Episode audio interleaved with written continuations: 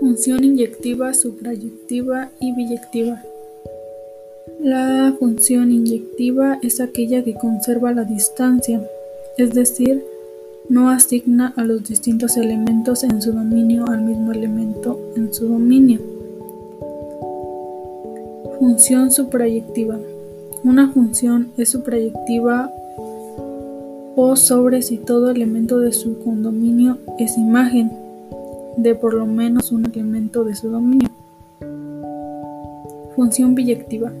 Una función es biyectiva si al mismo tiempo es inyectiva y subrayectiva, y la relación entre los elementos del dominio y los del condominio es biunívoca.